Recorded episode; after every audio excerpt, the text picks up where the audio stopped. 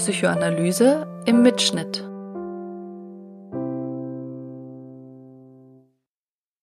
Es folgt eine Aufzeichnung aus der Reihe Psychoanalytiker stellen Filme vor vom 18. Oktober 2020 im Mannheimer Cinema Quadrat. Der Psychoanalytiker Dr. Stefan Hinz spricht in seinem Vortrag über Todd Phillips Film Joker. Guten Abend. Ich begrüße Sie ganz herzlich zu einer neuen Folge der Reihe Psychoanalytiker stellen Filme vor und freue mich, dass Sie unter den besonderen Umständen, die uns die gegenwärtige Pandemie abverlangt, den Weg ins Kino nicht gescheut haben. Nach dem Ortswechsel des Cinema Quadrat bin ich heute das erste Mal hier in den neuen Räumlichkeiten. Es ist genau so, wie ich es mir vorgestellt habe.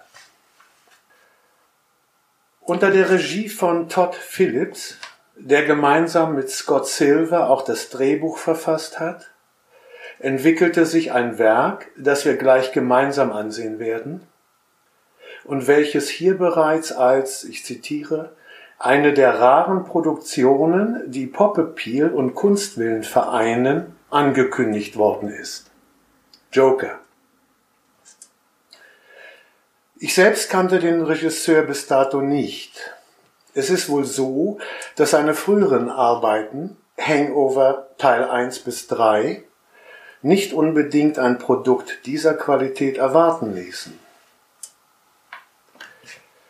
Der Film feierte am 31. August 2019 im Rahmen der Filmfestspiele von Venedig seine Weltpremiere wo er mit dem Goldenen Löwen, dem Hauptpreis des Festivals, ausgezeichnet wurde. Joker wurde im September 2019 beim Toronto International Film Festival gezeigt und kam am 4. Oktober 2019 in die US-Kinos. Der deutsche Kinostart war am 10. Oktober 2019. Im Rahmen der Oscarverleihung 2020 erhielt Joker mit insgesamt elf Nominierungen die meisten Nominierungen unter anderem als bester Film und Phillips für die beste Regie, Joaquin Phoenix wurde als bester Hauptdarsteller und die Musik als beste Filmmusik ausgezeichnet. Die Liste weiterer Ehrungen ist lang. Ein Joker für die Filmgeschichte, titelte die Süddeutsche Zeitung enthusiastisch. Sie werden sich selbst ein Urteil bilden. Auf jeden Fall ein Joker für die Produktionsgesellschaft. Bei den Herstellungskosten von etwa 55 Millionen Dollar spielte der Film inzwischen über eine Milliarde Dollar ein. Dabei wird der Film durchaus kontrovers aufgenommen in den USA auch mit erheblicher Beunruhigung. So hat eine Kinokette dort in ihren Spielstätten das Tragen von Clownskostümen verboten und an den Eingängen sollten die Kontrollen nach Waffen noch strenger werden. Die Polizei von Los Angeles sollte besondere Präsenz zeigen und riet Besuchern zur Wachsamkeit. Sogar die US Army warnte einige ihrer Stützpunkte in einem Newsletter vor möglichen Gewaltausbrüchen rund um den Kinostart. Geht es nur mir so oder wird die Welt da draußen immer verrückter? fragt Arthur Fleck früh im Film einmal. Bei uns erhielt der Film eine Altersfreigabe ab 16 Jahren. Jugendliche dieses Alters und jünger bringen die Geschichte mit unserem Protagonisten ins Laufen. Aber sehen Sie selbst, ich wünsche uns allen einen interessanten Abend. Ich würde mich freuen, wenn Sie im Anschluss noch Lust haben, einige meiner Gedanken zum Film anzuhören und zu diskutieren.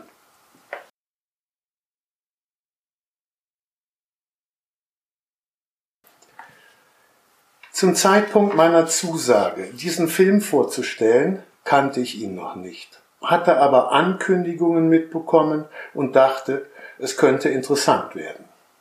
Das wurde es auch. Dennoch habe ich mich nach dem ersten Ansehen leicht peinlich berührt gefragt, warum Gerhard Schneider auf die Idee gekommen sein mag, dieser Film würde mich ansprechen.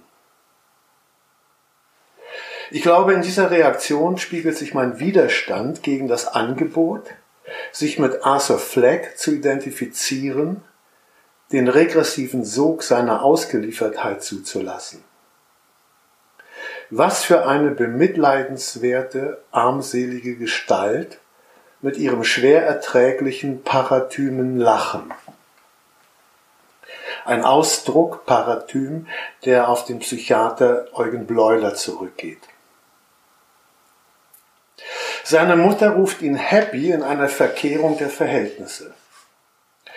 Selbst fragt er sich, ob sein Tod mehr Sinn macht als sein Leben, wie er im Tagebuch notiert, das ihm gleichzeitig zum Festhalten möglicher Witze für den ersehnten Auftritt als Stand-up-Comedian dient. Ich werde versuchen, mich ihm zu nähern. Arthur sitzt vor dem Spiegel und schminkt sich. Nebenbei laufen die Nachrichten, in denen wir von wachsenden Müllbergen hören. Arthur grimassiert, zieht seine Mundwinkel mit den Fingern nach oben, dann nach unten. Kommentiert er die Nachrichten oder ist er nur bei sich, folgt eigenen Gedanken? Inwieweit seine persönliche Entwicklung mit den sozialen Ereignissen der Stadt verbunden ist oder ob es zwei parallele Stränge sind, die den Film durchziehen, ist eine der Fragen, die kontrovers diskutiert werden. Sie stellt sich gleich zu Beginn. Alles muss weg. Das erste ist das Schild, auf dem das steht, mit dem Arthur auf dem Bürgersteig tanzt. Er steckt in viel zu großen Schuhen. Was folgt, ist eine schlimme, sehr schmerzhafte Demütigung. Arthur wird von Jugendlichen zusammengeschlagen. Am Boden liegend versucht er sich mit den Händen zwischen den Beinen und am Kopf notdürftig zu schützen. Im Zusehen verbindet sich diese Szene in mir mit Berichten realer Brutalität, bei kriminellen Gruppenexzessen Jugendlicher und ich spüre eine Wut auf diese feige Art, auf Menschen einzuschlagen und rücksichtslos einzutreten. Diese Hilflosigkeit. So geht es mir mit der zweiten Szene in der U-Bahn besser. Ich empfinde Genugtuung, als Arthur auf die drei Angreifer schießt ich identifiziere mich mit ihm, bin auf seiner Seite. Warum nicht auch noch dem dritten folgen, es in hasserfüllter Erregung zu Ende bringen? Ich erzähle das nicht gerne. Sind es Versuche, sich zu beruhigen, diese skurril anmutenden Bewegungen, die Arthur anschließend auf der Bahnhofstoilette vollführt? Wir sehen sie noch in anderen Zusammenhängen. Sie wirken geschmeidig, fast zart. Was will er? Zunächst vermute ich Tai Chi-Übungen zu sehen, aber das stimmt nicht. Es scheint, als suche Arthur in sich Orte auf, die einen Gegenpol zum Durchbruch von eben bieten können. Kann ich ihm solche inneren Orte zutrauen? Gibt es gute innere Objekte in ihm, wie ich als Psychoanalytiker formulieren würde? Kommentare in den Filmmedien sehen in ihm einen Psychopathen. Wenn zum Beispiel der österreichische Kurier über den Darsteller Joachim Phoenix schreibt, er habe wieder einmal bewiesen, dass er ein Schauspieler der Weltklasse sei. Spezialfach Psychopath. Das ist eine veraltete diagnostische Kategorie, die auf den Psychiater Kurt Schneider zurückgeht. Heute sprechen wir von Persönlichkeitsstörungen unterschiedlicher Ausprägungen und die Bezeichnung Psychopath findet aber noch als Schimpfwort eine alltagssprachliche Verwendung. Häufig mit dem Präfix gewissenlos. Für andere verfällt Arthur Fleck schlicht dem Wahnsinn, wie zum Beispiel in einer Rezension der Süddeutschen Zeitung zu lesen, die offenbar treffsicher genug erschien, um sie auf den Umschlagtext meiner Ausgabe der Film-DVD zu drucken. Man kommt bei diesem Film nicht umhin, sich mit der Erkrankung des Protagonisten zu beschäftigen, wird sie uns doch bereits früh vor Augen geführt. Ich habe eine Krankheit, ein unkontrollierbares Lachen, das nicht der Gemütslage entspricht. Es tritt bei Menschen mit einer neurologischen Störung oder Hirnverletzung auf. Heißt es auf einer Karte, die Arthur bei sich trägt und vorzeigen kann, um sein befremdliches, scheußliches Lachen zu erklären und damit zu entschuldigen. Eine Aufforderung zur Empathie und gleichzeitig diskriminierend, weshalb auch die Situation im Bus sich nicht auflösen kann. Mit so einem will die Mutter nichts zu tun haben. Er soll ihren Sohn in Ruhe lassen. Für mich eine anrührende Szene, wie das Spiel zwischen Arthur und dem neugierigen Jungen zum missbräuchlichen Übergriff uminterpretiert und Arthur kränkend zurückgewiesen wird. Mir tut er leid. Vielleicht nehme ich besonders aus dieser Sequenz die Überzeugung, dass es sich bei dem sogenannten Lachen eher um ein verzweifeltes Schluchzen handelt. Mir fällt die Eingangsszene wieder ein. Arthur vor dem Schminkspiegel mit den Fingern die Mundwinkel nach oben und unten schiebend. Ein Lachen und ein Weinen. Ich bin immer noch auf seiner Seite, aber im Verlauf ändert sich etwas. Wann habe ich aufgehört, mich mit ihm zu identifizieren? Genau genommen gar nicht, aber die Abstände variieren stark. Schier unerträglich wird mir sein Auftritt als Stand-up-Comedian. Meine Bereitschaft zum Fremdschämen wird überstrapaziert. Cringe. Wenn ich bisher mit Arthur Fleck vor allem einen handelnden Menschen vor Augen hatte, verschiebt sich der Fokus inzwischen auf die Frage seiner Identität. Meine erlebnisnahe Beteiligung wird von eher diagnostischen Erwägungen abgelöst. Wir sehen jetzt, wie Arthur einen der Briefe zu lesen bekommt, die seine Mutter seit längerem an den Bürgermeisterkandidaten Thomas Wayne schickt. In der Hoffnung, er würde für bessere Verhältnisse sorgen, wartet sie auf Antwort. Bisher blieb der Briefkasten leer. Im Film ist das ein Knotenpunkt, von dem verschiedene Fäden gezogen werden, die unter anderem auch das individuelle Schicksal unseres Protagonisten mit den sozialen Missständen und den daraus resultierenden Unruhen in der Stadt zu verknüpfen suchen. Der Briefinhalt führt zu einer folgenschweren Dramatisierung der bis dahin fürsorglichen und zu engen, andeutungsweise inzestuösen Beziehung Arthurs mit seiner Mutter. Ein dritter, ein ihm bisher verheimlichter Vater kommt hinzu. Bereits im Vorfeld sind wir mit Arthurs Vatersehnsucht bekannt gemacht worden. In einem seiner Tagträume ist er der Auserwählte, der in der Menge der Zuschauer seiner Lieblingssendung entdeckt wird, der im Licht steht und sich schließlich als der gewünschte Sohn seines Idols Murray Franklin fühlen darf. Die Wirklichkeit ist grausamer. Sein Idol verhöhnt ihn und er muss es miterleben. Erwartungsgemäß nimmt auch seine Vatersuche einen anderen als ersehnten Ausgang. Es dauert nicht lange, bis sich für ihn die gewohnte Demütigung einstellt. Ein Sohn des Bürgermeisters wird beschützt, Arthur davongejagt.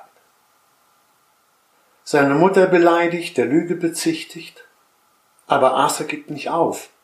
In einem zweiten Anlauf stellt er den Bürgermeister und bettelt um dessen Anerkennung. Was er nun zu hören bekommt, lässt ihn nicht mehr los und bereitet einen inneren Zusammenbruch vor, dessen Folgen ich jetzt mehr wie ein forensischer Gutachter nachzuvollziehen versuche. Es ist meine größte Distanz zum Film. Bereits in der Begegnung mit dem Bürgermeister auf der Theatertoilette wirkte die schauspielerische Leistung von Joachim Phoenix selbst wie Theater auf mich. Nur gespielt.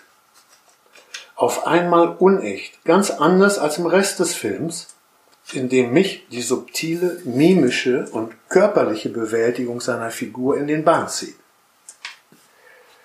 Sehe ich hier etwas Persönliches vom Schauspieler? Geht das nur mir so? Mit den Aufzeichnungen in einer jahrzehntealten Psychiatrieakte über seine Mutter vor Augen findet Arthur die Aussagen des Bürgermeisters bestätigt und noch mehr. Er wurde als Kind adoptiert und über die Zeit von seiner schwer psychisch kranken Mutter misshandelt und wahrscheinlich auch sexuell missbraucht. Diese Mutter muss weg. Ausgerechnet jetzt scheint sich für ihn sein Traum zu erfüllen. Er wird in die Murray Franklin Show eingeladen. Aber Arthur ist inzwischen misstrauisch geworden. Obwohl oder weil er seine Medikamente nicht mehr einnimmt, wirkt er realistischer, authentisch. Angesichts des Folgenden mag das als Provokation erscheinen. Aber es fällt auf, dass sein paratymes Lachen verschwunden und sein Verhalten zielgerichtet ist. Bereits auf dem Weg, sich in Joker zu verwandeln, rächt er sich brutal für, für den Verrat seines Kollegen, der ihm die Waffe zuspielte. Den zweiten kann er gehen lassen. Er hat ihm nichts getan. Der muss nicht weg. In Joker begegnen wir einem anderen Arthur Fleck, einem zweiten, dessen Existenz in ihrer Wirkung durch eine Vielzahl von Psychopharmaka ausgeschaltet wurde. Oder dem, der früh traumatisiert, über die Jahre misshandelt, gedemütigt und vereinsamt in seiner hilflosen Wut noch einmal aufbegehrt, allem ein Ende machen will. Entwicklung oder Prozess lautet die entsprechende diagnostische Frage. Inzwischen macht sich Arthur auf den Weg ins Studio, innerlich auf seinen Auftritt vorbereitet, in Kriegsbemalung. Die endlos lange Treppe, die er nach der Arbeit auf dem Weg nach Hause zu bewältigen hatte, Symbol eines mühevollen, ermüdenden Daseins, tanzt er jetzt kraftvoll hinab. Es ist eine mitreißende, befreiende Performance, der ich begeistert folge. Zusammen mit der Musik bewirkt sie eine verführerische Ästhetisierung schwieriger, ja abstoßender möglicher Bedeutung. Wir hören Rock'n'Roll Part 2 von Gary Glitter, der mehrfach wegen sexuellen Missbrauchs Minderjähriger verurteilt wurde und ich gehe davon aus, dass diese Besetzung kein Zufall ist. Sprechen die tänzerischen Gesten davon? Tanzt Joker das Missbrauchsthema im Wechsel zwischen Täter und Opfer? Sehen wir sowohl eine obszöne sexuelle Geste als auch heftige Tritte in den Hintern eines imaginierten Objektes? Nachdem Arthur Fleck alias Joker erneut der Verfolgung durch die Ordnungsmacht entkommen konnte, nähert er sich seinem Ziel. Arthur Fleck der Erfüllung seines Wunschtraums, Joker seiner geplanten Abrechnung. Der Ausgang der Ereignisse ist bekannt. Noch in der Andeutung einer Geste der Verabschiedung ein Comedian tritt unser Protagonist ab und beschließt die Sendung Gute Nacht und immer daran denken, that's life. Hätte es also auch anders ausgehen können? Ohne die herablassende Behandlung durch den Moderator, dessen Provokationen und der Demütigung seines Gastes? Eine Antwort auf diese Frage braucht nach meinem Verständnis eine Entscheidung über die Psychopathologie der Hauptfigur, eine gesicherte Diagnose. Lernen wir einen Menschen kennen, der an einer Psychose erkrankt ist, nach Behandlung in der Psychiatrie mit Hilfe von Psychopharmaka kompensiert und sozialpsychiatrisch betreut ein einigermaßen angepasstes Leben zu führen versucht? dann aber unter dem psychischen Druck der Ereignisse affektiv überflutet, dekompensiert und erneut wahnhaft agiert? Oder, und der Unterschied muss gar nicht so groß sein, haben wir es mit einer Persönlichkeitsorganisation zu tun, deren fragiles narzisstisches Gleichgewicht aufgrund massiver Kränkungen zusammenbricht, mit der Folge enormer Wut. Eine alte Regel zur Differentialdiagnose zwischen Psychose und Persönlichkeitsstörung war die Frage nach der Einfühlbarkeit des zu beurteilenden Geschehens. Die Psychose galt als nicht einfühlbar. So einfach ist das heute nicht mehr. Auch Psychoanalytiker behandeln inzwischen Menschen, die an einer Psychose erkrankt sind versuchen sich einzufühlen in bizarre, von Denkstörungen zerrissene innere Welten ihrer Patienten. Aber kann man sich in einen Menschen einfühlen, der seine Mutter umbringt und weitere fünf Menschen tötet? Vielleicht sogar sechs? Das Schicksal seiner Nachbarin bleibt ja offen. Will man das? Eigentlich konnten die letzten Worte Asos im Fernsehstudio und das folgende Sendezeichen auch den Film beschließen. Aber es soll noch nicht genug sein. Die Blende wird auf weit gestellt und zeigt Geschehnisse, mit denen Arthur Fleck alias Joker zunächst nichts zu tun haben will. Das stimmt, Mary. Ich bin völlig unpolitisch. Ich versuche nur, die Menschen zum Lachen zu bringen antwortet er dem Moderator auf dessen Frage, ob er auch zu den Demonstranten gehört. Kommen Sie, Mary, sehe ich aus wie ein Clown, der eine Bewegung gründen könnte? heißt es an anderer Stelle. Wir folgen nun dem zweiten, weniger ausgearbeiteten Erzählstrang, denn gleichzeitig mit der persönlichen Geschichte von Arthur Fleck verschärfen sich in Gotham City soziale Konflikte. Es kommt zu Unruhen, die schließlich außer Kontrolle geraten und in kollektiven Gewaltausbrüchen münden, zu chaotischen Zuständen führen. Joker, inzwischen im Polizeigewahrsam, scheint den Anblick brennender Autos, des anwachsenden Chaos zu genießen. Ohne sein Zutun wird er befreit und am Ende zur Galionsfigur des Aufstandes erhoben. Was wird uns nahegelegt? Was sollen wir denken?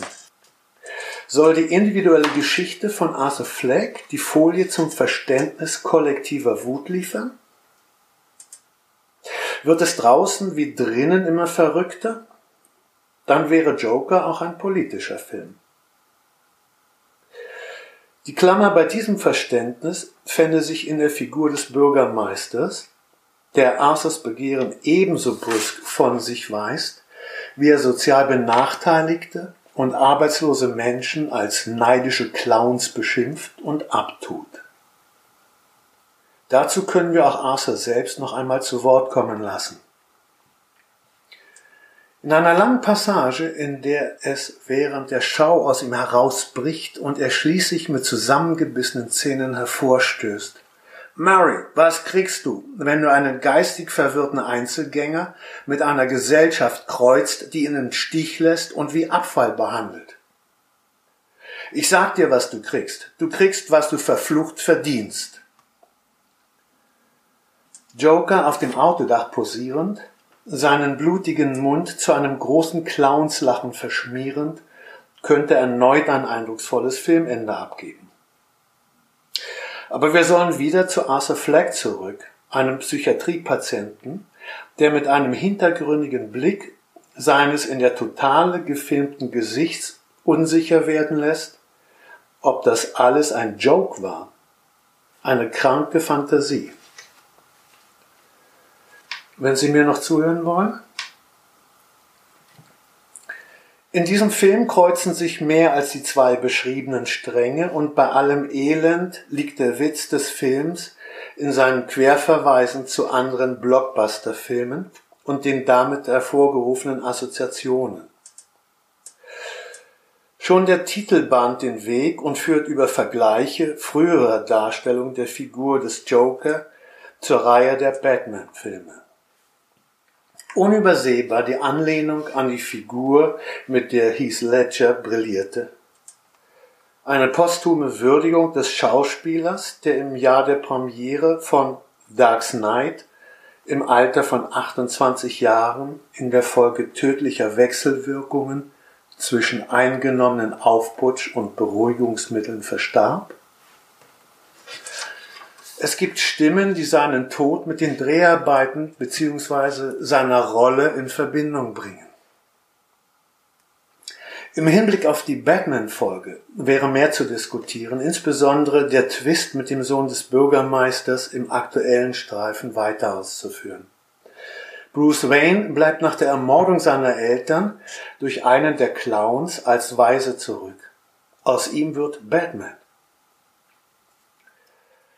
Wie geht es wohl Robert De Niro mit seiner Rolle in Joker, wenn an seinen Durchbruch in jüngeren Jahren als Taxi-Driver erinnert wird? Daraus bekannte Gesten übernommen werden, so dass Zeit Online unseren Joker als Travis Bickle in Clownsgestalt bezeichnet. Denkt er an seine Rolle in The King of Comedy? An der Seite von Joaquin Phoenix wirkt er blass, wie ein Nebendarsteller. Und das will was heißen. Von der Filmmusik, die immerhin mit einem Oscar ausgezeichnet wurde, muss ich hier schweigen. Ich muss weg.